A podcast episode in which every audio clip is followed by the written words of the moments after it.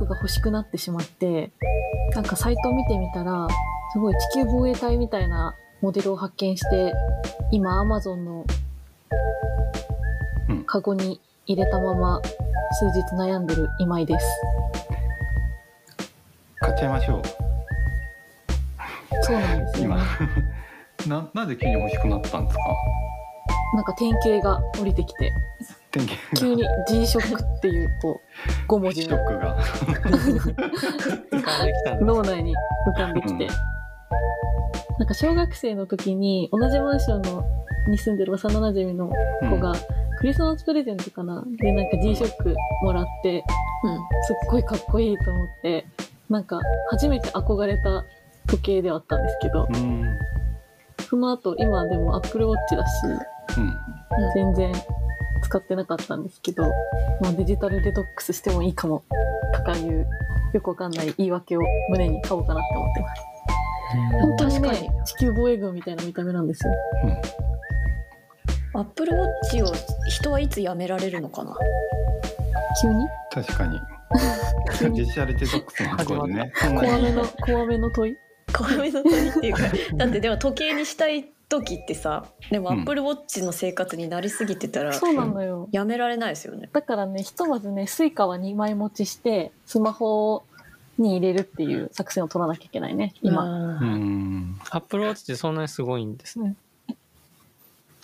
少なくともあの Suica 機能を私 Apple Watch に割り当てちゃってるのでああ。 Apple Watch 持って出かけないと Suica 使えないっていうことになっちゃってる。うんなんかあの時間調べるのにいちいちこう iPhone 取り出すとなんか面倒だなって思って僕普通の腕時計したんですよね。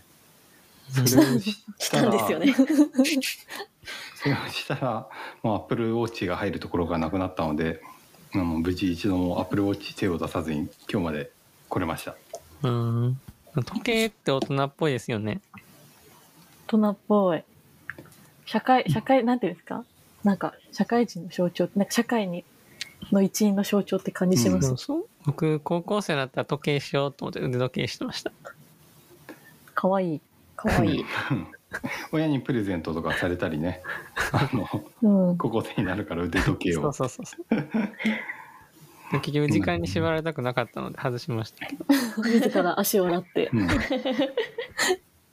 なるほど。そうちょっと買ったら見てください。うん見たいです。みたいです。あのさっきからずっと地球防衛隊って言ってたけれど地球防衛隊のイメージが全然わかんなくて。どういうの？えー、なんかちなみに。ダササイバーみたいな。ダササイバー。サイバー。ダササイバー感。あの頃サイバ昭和のサイバーみたいな。そうそう。だけどちょっとかっこいいみたいな。わ、うん。かりますか？この。わかりますね。かっこいいですよね。わかりますよ。あの昭和の設定の CM がこの後続くんですけれどいいですか？ここで CM を入れる？そうですか。じゃあここで一旦 CM です。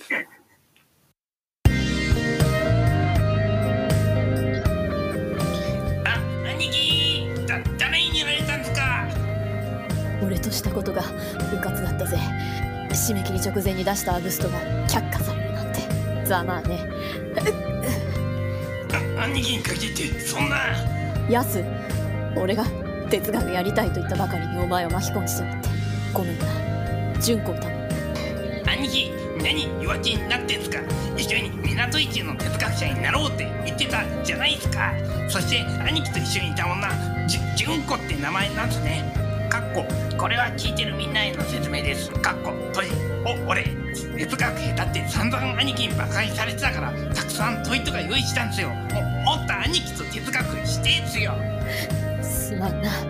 ヤス兄貴。いついかなる時も問いを胸に入球兄貴。ややつー思うんですけど、うん。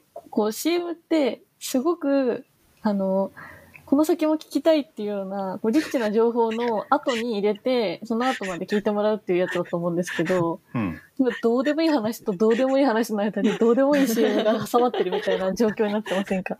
大丈夫だろうか？大丈夫かな？今一応 CM 開けたっていう設定になってるんですけど。そうそう。どうでもよかったですね。何を何をやりほら、たかった最んですかね初に私が地球防衛隊風の時計欲しい話も正直どうでもいいじゃないですか。うん、まあねなんかどうでもいいことの上塗りというか。時計って大人っぽいですよねとかってなんか中学生とか小学生の感想ですよね。そうそう。まあちょっとね、いつやめられるんだろうかっていう問いはいいかなと思ったんですけど。そうですね、うんそのあたりからこう広げていくところをあえてまたどうでもいい入っちゃう あしょうがないですよねそういうことをやり CM 作りたくなっちゃっただけっていうだけの話なんですけれど、うんまあでも今日はまあ本当はあのいつ人はあの Apple Watch をやめられるだろうみたいなそんなことをちゃんと膨らませて話していく、まあ、哲学対話の話をしていきたいなと思っておりますよ。はいお。りますよ。う、うんんいやなぜってあのこの前なんかあの哲学対話のファシリテーションのななんだろう社内研修っていうとちょっとあれか。えーっとちょっとみんなのこう哲学対話のファシリテーションをちょっとレビューし合うみたいな会があってそれをやったら結構楽しかったんですよね。うんえっと主に永井さんあのレビューしてもらってたんですけれどはいはい。今井さんはちょっとね前半参加できなかったんですけどはい。結構気づきがあってなんかあのまあちょっと自分のやり方はなんか結構違うんだなっていうのに気づいたりとかまあその日はあの南波さんと僕があの哲学対話あの前半後半やってみたんですけれど結構やり方、スタンスが違ったり。でその後の永井さんのこうレビュータイムで哲学対話で何を一番大事にしてますかって聞かれてこう「うんなんだっけ?」みたいな感じになってあの 今のやすでした。今一緒に ななんだっけ？みたいな感じになっちゃったのをちょっと思い出してそれからちょっとずっと考えてるんですよね。うんうんうん。あでもちょっと一旦哲学対話って何ぞやみたいなことをこう聞いていただいてる方にあの永井さん説明いただいてもいいでしょうか？あそうですね哲学対話っていうのは、まあ、すごい簡単に言うと、まあ、ある問いについて人々と互いに問い合いながら前提をこう掘り下げながら聞き合い考え合うというような時間を哲学対話と呼んでいます。うん、そうですよね。割となんかこのポッドキャスト自体もなんかすごい緩い哲学対話みたいな感じで進めてるつもりではあるんですけどね。うんうんうん。うん。あと入級のインタビューとかも実はなんかちょっとバックグラウンド裏側に裏テーマとしてちょっと哲学対話的なあの感じに進めようみたいなところが結構あって。でまあ入級自体がなんかそういった対話の形式でなんかあの知っているいろんな知識を持ってる人になんかその知識をこう聞きに行くみたいなスタンスではなくてなんかもうちょっと一緒にこう考えていけないかこう その人が持ってる問いとかをこう一緒に深めていけないかとかなんかそんなスタンスで作ってたりしてあの我々にとっては結構大事ななんて言うんでしょうね手法っていうか考え方っていうかうんうん。そういう枠組みなんですけれどね。ちなみに永井さん哲学対話で一番大事にしてることって何ですか、なんかもう少し正確に言うと私はうん。その哲学対話を通して何を大切にしたいですかってうん、聞いたんですよね。あなるほど。はいはい。なんか哲学対話で大切なことっていうよりもこうこの場で哲学対話をすることでそれによって何をまあしたいだとちょっと自分の欲望っぽいので、うん。何を大切だと思ってますかみたいな投げかけをしてみてそれぞれ多分それは本当に実践者によって違ってそこが面白いんですけどなんだろうな私はやっぱりなんかどこにでも哲学はあるしそしてそれがバカにされずにみんなで考えられていいんだってみんなが思えることうん。みたいなのが多分私の今すっとさっと考えた段階ですけど、うん。大切にしたいことなのかななんて思いましたけど、うん。瀬尾さんはどうですか？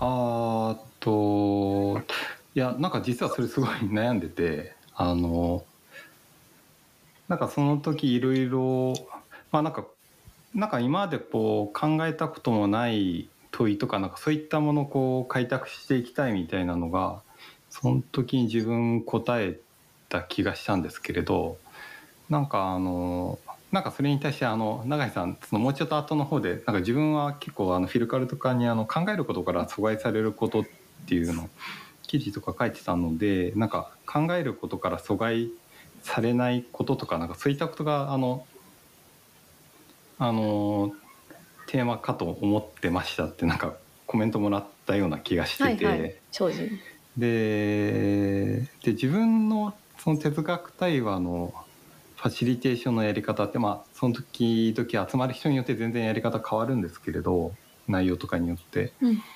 あのなんか結構問いをいろんな角度でまあ問いっていうかテーマですねテーマがあったらそれに対していろんな問いを立ていろんな角度からこう見ていくみたいなこの角度から見たことないなみたいな感じに結構変えていきがちなんですよね。うんでそれが好きなんですけれどただ逆になんかもしかしたらなんかこの話題の移り変わりになんかついていけない人とかもうちょっとここを考えたかったよっていう人とかもなんかいるかもしれないみたいなこれは自分の反省なんですけれど、うん。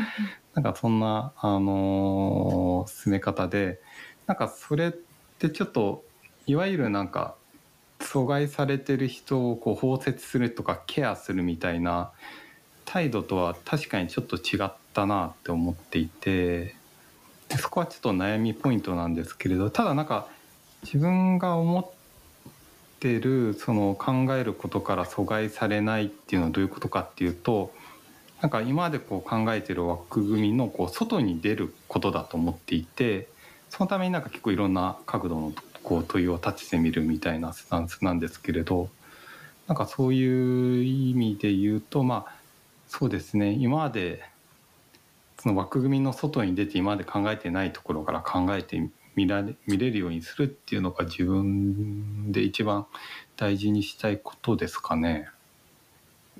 なるほど面白い南波さんとか今井はどうですか？うん。なんか今井さんの聞いたことなかったですね。ね 先に南波さんどうぞ ちょっとその間に考えさせて 猶予が欲しい、ね、猶予。なんか、うん。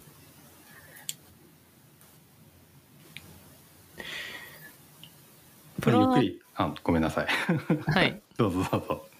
なんか、プロの哲学者同士でやるときと、完全に意識が違うなと思っていて、その、まあ自分だとこう美学者同士で、月、ああ、月3回ぐらいかな、読書会とかしたりするんですけど、うんその時は本当に専門用語とラリーの応酬というか、で、それも互いにそのどれぐらい、こう、批判？批判しても大丈夫とか、その、こういう専門用語パパって言っても大丈夫とか、うん。前提疑うテクニックを全員身につけてるから、そういう風になっていくと思うんですけど、そういうのはこう、哲学対話では全然、まあ、ししたくないなと思っていて、うん。まあ、むしろ、お互いの、まあ、前提とか考えてること自体のズレを共有して、で、それをこう、別にすり合わせるわけでもなく、おずれてる、ずれてる人が、ずれてる、ずれてるねっていうのも共有できたらなんか、終わった後に、ああ、ずれてたな、うん、ずれてた。っていうので、いいなと思うんですよね。うんなだから、そうですね、問い、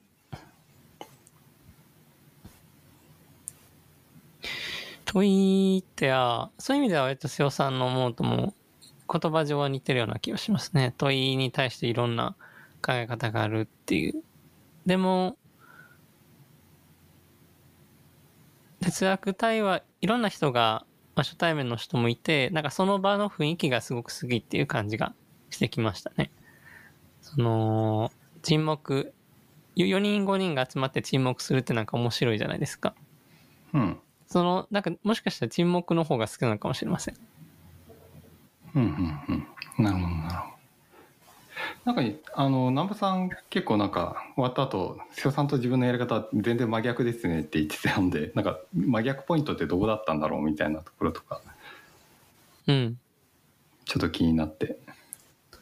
あんまりもしかしたら司会とかしないしたくないなと思ってるのかもしれません、うん、あんまりこう進行をしたり、うんうん、あのじゃあ次ちょっとこっちの方を考えてみましょうかとかこういう問いが考えられますよねとかなんかあんまそういうまあ確かにそうですよね難波さんは割と周りが話し始まるのを待つタイプな感じだったかもですね。うん、うん、まあふと考えると難しいですよね。そのあ黙ってるから話さなきゃいけないっていうのをある種仕向けてるような感じもしてきたので、うん、ちょっと悩みポイントが今増えましたね。うんなるほど。今井さんはそろそろ準備ができましたかな？でもあれですよね。こう普通に南波さんの話聞いてたのでその間全然考えたんですけど、うん、なんだろうな。なんか私は前提としてなんかみんな本当にみんなみんな、うん、あの本当のことが知りたいと思ってると思っていて、うん、本当のことっていうのはこう隠された真実とかそういうことじゃなくてなんかこう、うん、あの起きている事象になんかどういう、うん、なぜそういうふうになってるのかとか、うん、どういうふうに解釈したらいいのかとか、まあ、そういうところなんですけどなんかみんなこう考えたいんだと思ってるんですよ。うん、知りたいし。うんうん、だからその場があると嬉しいって思ってやってる感じですね。なんか探求の身近なことでもやっぱ知りたいことってたくさんあるじゃないですか。うん、なんでこうなってんだろうとか、おかしいとか、うん、なんか変だぞとか。なんかそれについて本当になんかただ話したいとか、そういう議題を人と共有したいとかだけじゃなくて、なんかそれだったらツイッターになんかこういう疑問があるみたいな書くのでもいいんだと思うんですよ。その共有するだけなら。でもやっぱりなんか、それの答えを見つけたいみたいな、しかもそれって一人じゃ難しくて、いろんな人の意見聞きながら答え見つけたいみたいなモチベーションがあると思ってて、うん、まあ、そのための場所が哲学対話だと思ってる感じですかね。だから私割と哲学対話では、めちゃめちゃなんか、あの、整理しようとするかもしれない。うん、面白いですね。今井さんでも確かに言われてみると結構整理しますよね。あのこういう問いとこういう問いとこういう問いがあってこれとこれはこう違ってとか、うん、うん、なんかやっぱりなんか、何らかの答えという答えというかなんか指針っていうのかな？なんか少なくとも今何か考えられててどこまではなんかみんな納得できてるけど、うん、どこからはなんかまだ納得のいく答えみたいなのが見つかってなくてとか、うん、なんかそういうのは分かってる。それをなんか分かってる状態にしたいんだと思ってて、うん、だから結構そういうファシリテーションを私はしちゃうのかなって。はあ、なんかあの人と話す時になんかこう環境をイメージするんですよね。うん、哲学対話で僕あの修学旅行のご飯と風呂の間の無の時間みたいなとか あの謎の旅館のスペースみたいなああいう場を作りたいなって思ったりしていて、うん、なんか皆さんのこう理想じゃないけどもしかしたらキャンプファイヤーの前かもしれないし暖炉の前かもしれないんですけどなんか例えば永井さんとかどういう空間を生み出そうとしてますか？メタファーとして。うわあどうだろう。うん。うわどうだろうな。なんか具体的に思いつかないですけど、うん、やっぱりなんか隙間ですよね。隙間だし変な時間が流れてるうん、時間だし、変なことしてるしうん、そんななんか真剣にね見知らぬ人とどんな問いも真剣に考えるわけですよねガチで。うん、バカにしたりせずになんかうん。でもその南波さんの例いいですね。なんか 修学旅行の途中の変な時間みたいな。うん変な時間確かにありますからね。あるある。あっまたなんか飯食べる前みたいな。哲学対話というもの自体がその私たちが生きていくというか生活している中で差し挟まれる時間帯っていうのは本当そういう感激だと思うんですけどうん、でもなんかその時間自体は私は割となんか大人類会議みたいなつもりで。おーいてね。なんか隙間時間の隙間時間のっていうかなんていうかそういう時間に集まってあれこれ考えてるっていうような感じというよりはうん、その私たちの人生におけるそのあり方その時間の存在っていうのはそういうものだと思うんですけど、うん。そこで行われていることは人類会議っていう感じがしていて、割となんか重要なうんうん会議がそこで行われてるっていう風な認識をしてます。あうん。あ少人数であっても。うん。うんうん。わかる。うん。自分もそうそっちに近いのかな。まあなんか哲学対話はやっぱ哲学対話の場でしかないそれならではの場であってほしいなっていうこう願望がちょっとあってうん、なんか他の何とでも違うみたいなものをどうやったらそういうちょっと非日常みたいなものを作れるかなっていうことはちょっとなるべく考えたいところですかね。うん、うん、なんかやっぱりなんかちょっと多分自分はなんかあの比較的になんか面白いものであってほしいという願望が結構あの強い人なので こう楽しくあってほしいみたいなところがやっぱなんかまあ結構真剣な話でもその話で面白かったな楽しかったなってこう思えるこう場作りというか、うん、エンタメっていうとちょっと変な言い方になっちゃうんでなんか別の言葉で本当は言い表したいんですけれどなんかそれをちょっと意識的に考えようとしているところはありますね。う、うん。ん、だから結構そのなんか雑誌をなんか作ってようやくなんか何が雑誌的なものかとかはなんか見えてきたんですけどなんか雑誌の面白さとかなんかそのちょっと距離のあるものがこう並んでいるけれど、まあ、総合としてなんかいろんな角度からなんかテーマに対してこうアプローチしてるとかなんかその雑誌みたいな感覚をこう会話の中でこう対話の中で実現できたら一番うまくいってるなって思ってるかもしれないですねもしかしたら。うん、うん。うん、まあそこまでできてるかどうかみたいなとこは全然あるんですけど。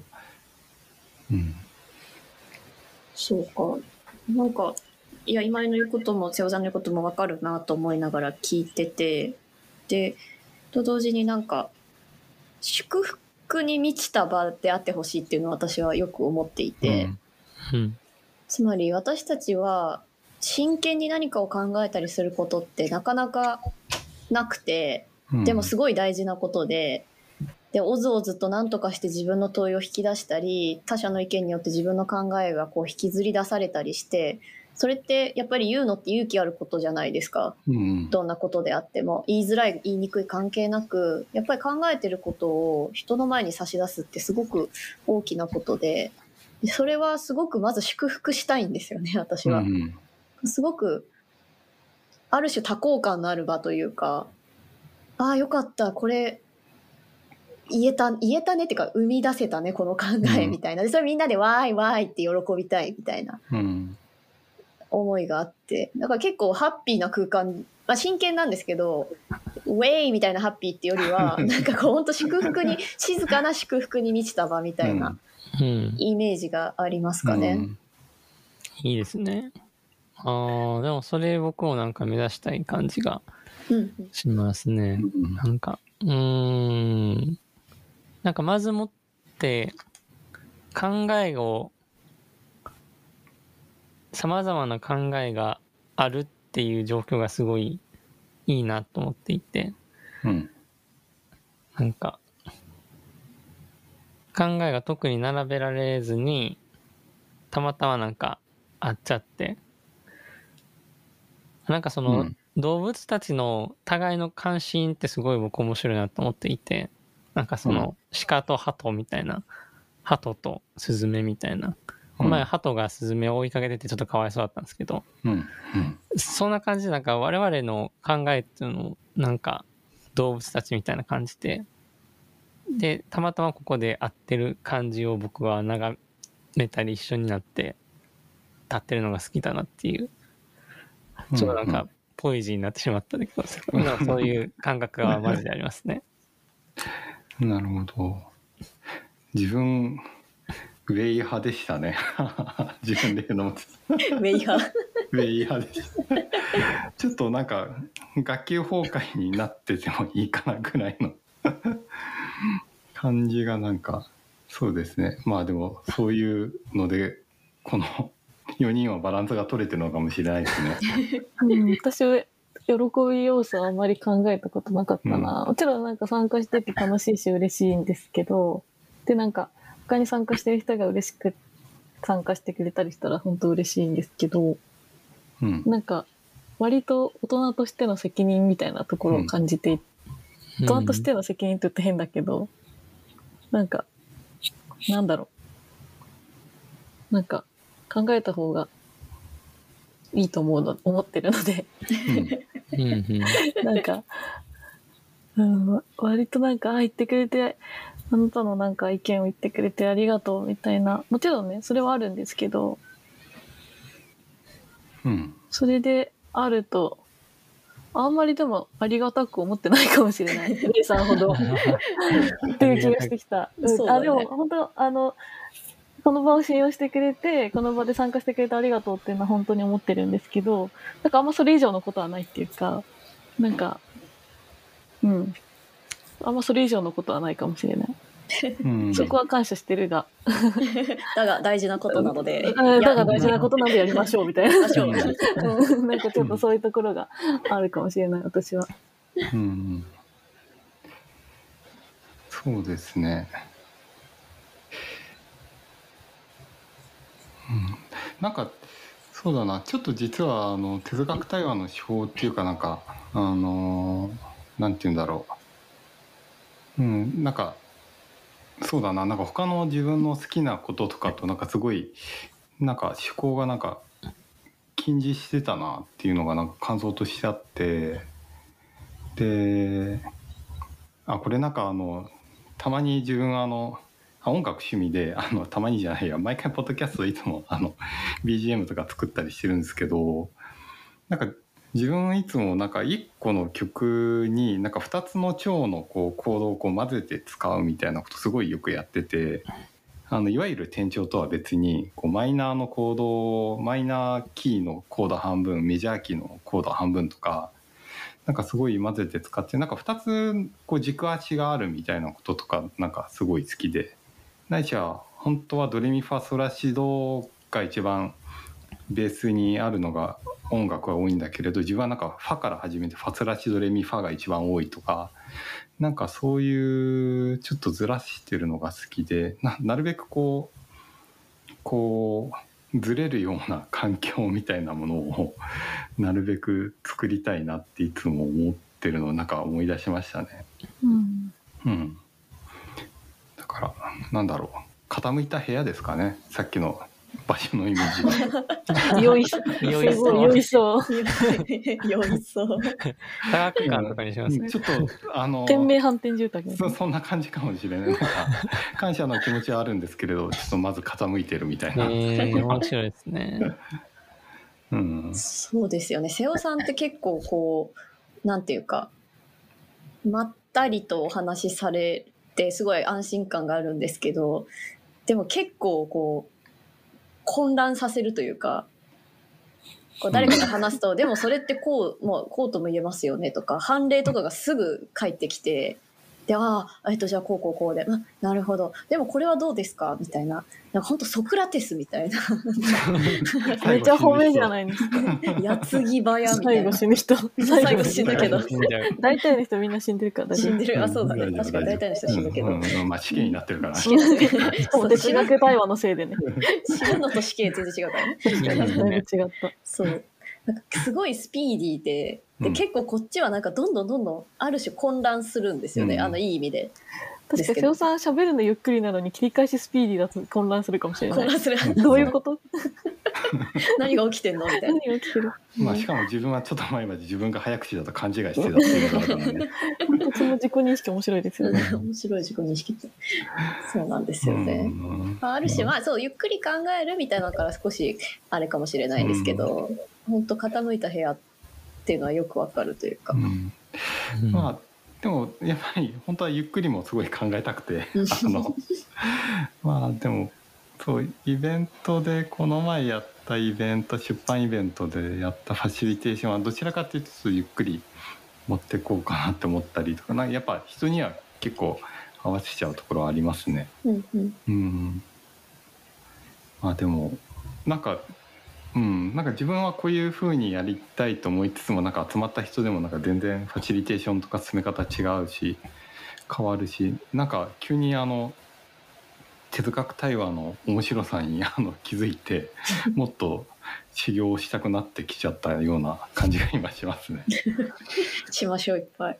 しましょう。なんか社長がまた哲学対話やりたいって言ってるんだけどどうします？みたいな。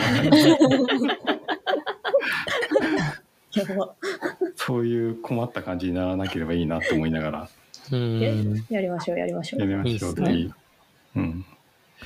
まあ今日はそんなところですかね。はい。うん。はいはい。じゃあまあでもちょっと軽く入級の宣伝すると割と哲学対話って何かって一番最初のね新しい問い号で結構書いてあったりとかするのでなんか興味持った方はぜひそちらも読んでいただければなと思いました。ちゃんと宣伝になりましたね最後に。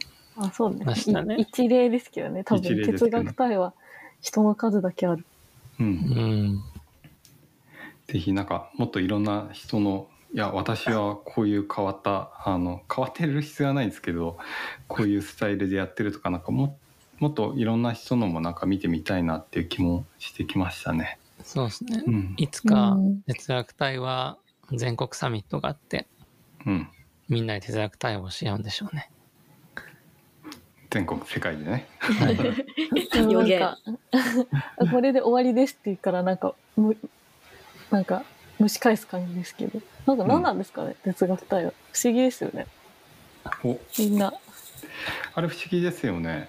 不思議っていうかななんだろう。なんかうん。ね不思議ポイント何をしてることになってるんだろあうって思って。なんか。うん。なんかこういろんなとこで開催されるじゃないですか。で、いろんな人が開催してて参加したい人とか今増えてるし、それすごい良くて面白いなって思うんですけど、それって何なんですかね？うん。なんか僕はなんか問いへの気遣いのスキルがみんなで上がるといいなと思ったりします。うん、なんか全体、哲学対話が増えると、社会が変わる？変わります。なるほど。うん。そう、なんか、こう、いや、私がな何言いたかったのかなって今考えてたんですけど、うんなんか、あの、なんて言うんですか。名もなき哲哲学対話の場が増えることで、名もなき哲哲学対話と名の付かない、けど、ちゃんと本質的なことが考えられる場場所例えば、うん本来仕事とか、なんか会議の時時とか、あとなんか家族のな中でとか、なんか本当はそういう話しなきゃいけないと思うんですけど、うんうん。なんか、まあ、家族とかだったりすると照れくさかったり、忙しかったり、あとなんか、会社とかだとなんか別の力学が働いてたり、まあ忙しかったりして、なんかまあそういう話できないわけじゃないですか。でなん。か本来そっちの状態がやっぱおかしくて、でなんかおかしいから、そういう場所を外にでちゃんと持とうみたいな感じが哲学対話の一つのこう役割だと思うんですけど、社会における。うん、でもなんか、そうやってそっちに、そっち側にそういう喜びが、喜びというか場があるから、なんか、まあ仕事は仕事で、なんかまあパラレルワールドじゃないけど、うん、なんか、仕事は、こちらは自分の話、ちゃんと考えてるところが、ちゃんと発露できないところ、うん、でも発露哲学対話ができるみたいな感じになっても、なんか嫌だなって思ってて、うん、嫌じゃないって、もちろんそういう場所がない状態からある状態になるっていうのはすごいいいことだし、なんか別にダメなわけじゃ全然ないんですけど、でもやっぱなんか、あの、そういう、なんていうんですか、外側にあるだけじゃなくて、なんていうか、一番その人が時間を使ってるところとか、なんか大人としてとか、なんか社会の市民としてとか、なんかそこで参画していく、何か決まっていくところで、なんかちゃんと問いを大事にし合えたりとか、うん、なんか自分の本当に思って大事だと思うことを言えたりとか、うん、なんかそっちに移っていくといいな、移っていくというか、うん、そっちでもできるようになっていくといいなっていうのをすごい思っていて。まあなんか問いとかその人の持つ考えとか問いみたいなことにちゃんとケアできるような社会になっていくみたいな。そうそう。なんか哲学対話はそのやってる時に、うん、結構私とかもそうだし、多くの他の人も参加した時も、うん、なんか普段はこういう話できないですよね、みたいな。うんで、ここはそういうのできる場としてやりましょうみたいな感じのロジック、ロジックというか、うん、なんか言い方する気がするんですけど、うん、まあ、なんか普段はできないですよねみたいな全体を、あ、前提を変えていくというか、うん、なんか普段もするし、こっちでも楽しもうみたいな方がいいなってちょっと思っているっていう感じですかね。うん。だから結局そういう哲学対話する人が増えて、あ、そこでこう、あ、こういうふうに話しても全然問題ないんだみたいなことに気づいて、でも確かに哲学対話で意図してこう作ってるセーフティーな環境ほどのセーフティーさが社会の側にはないっていうのはわかるんですけど、うん、まあ、それでもそこをセーフティーな場にしていこうみたいな風に変わっていったらいいし、って思っていますね。うん、それはすごくよくわかります。なんか哲学対話をどう位置づけるかってでもまず第一にやっぱりアジール逃げ場としてまず必要って人はまずそもそもたくさんいると思うんですよね。うん、でそれと同時に哲学対話っていきなり終わるんですけど小問いを開いたままで終わるんですけどその時に私はよく言うのは哲学対話あ哲学がこの哲学対話の場から溢れ出してほしいですみたいなことを言うんですよ。うん、なんかつまり問いをみんなそれぞれ心の中になんか心の中にとかちょっとなんか言い方なんかあれですけど、なんか問いをなんかまあ自らのうちにこう持って解散するわけですよね。そうするとその問いが、その彼らの大事な、まあ、仕事とか生活とか家族とか日常とか政治参加とかそういう場でこう弾けてその場でもこう哲学対話が始まっちゃうみたいな。うん、てか本当はアジールだったのにそこで持って帰ってきたお土産がなんか爆発して 帰った後に。で彼らの私たちの日常にどんどんどんどん溢れ出しちゃうといいなって思ってて、うん、そういう意味だとなんか最初はね区切ってるんですけどそこを同時に乗り越えていくような場になればいいなって私も思ってますね。うん、うん、なんかいろんなところにツタじゃないけど、藤の花じゃないけど、うん、咲いたらいいですね。うんああ、そのイメージ？うん。あ確かにそのイメージですね。うんうん、そのイメージだ。いや、皆さんいいこと言うな。皆さんいいこと言い張りますな。絶対思ってない。話長いと思われてる。思われてる、思われてる。思われてる。いや、でも、そうですよね。うん、うん、まあ、なんか、そうね、もっとね、これが一般的になってくれるといいなっていうのは、本当思いますよ。うんなんか、なんか、多分、私が最初に言ったことですけど、その大事にしてることみたいな時に、うん、なんかこう、思ってることってなんか、社会とかで言えないんですよって言ってる大人に対して、いや、言えよってすごい怒ってるんだと思います、うん、私。根本的に。に。うん、だから、なんか、で、言えないっていうの分かるから、怒れない、怒れないっていうか、なんか、私も言えない時だったんですし、なんか、なんか、あれなんですけど、でもなんか、それをなんか、仕方ないみたいな風に言わなきゃいけないんだけど言えなかったみたいな感覚であった方がなんかもっと良くなるんじゃないのかなって思う感じですね、うん、なんか今の日本見てても。いや、うん、そうですね。本当に。うん。あごめんなさい。なんかすごいまとめがまとめしようとしちゃったなんかうん。いや本当そうですよ。というところでえー、今日は なんか今日最後どんどんゆっくりになってきません えっと皆さん聞いていただきありがとうございました。ありがとうございました。ありがとうございました。またまた考えたいですね。また考えましょう。引き続き。はい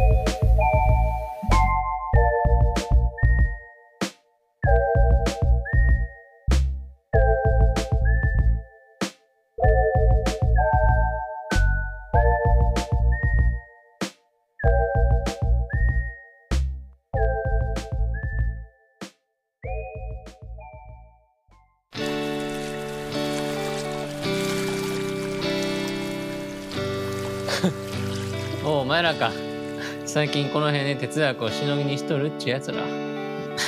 えらい景気良さそうやんか。え？あ。あ刑事さん俺たち何にも悪いことやってねえすか。よろしくお願いしますよ。たまたま日陰者なだけでこれはちゃんとお天道様の下でできる商売っすから。安心せえ。俺かて法に触れんかったらいきなり目くじら立てるような真似はせえへん。ただ気ぃつけろや。この辺は哲学を快く思わん奴らもおるんや。あんま派手に商売すんなや。話のわかる刑事さんで助かるぜ。ええ、刑事さんもよかったら問いの一本でもどうすか？俺は昔から不器用で哲学はようやらん。また今度にしとくわ。うん、哲学か。30年、この港を見てきたけど、時代は変わるもんやね。俺みたいな変われんやつはそろそろ指導きやろな。いつでも誰でも哲学はできる。ミュウツー。今度はお願いしますよ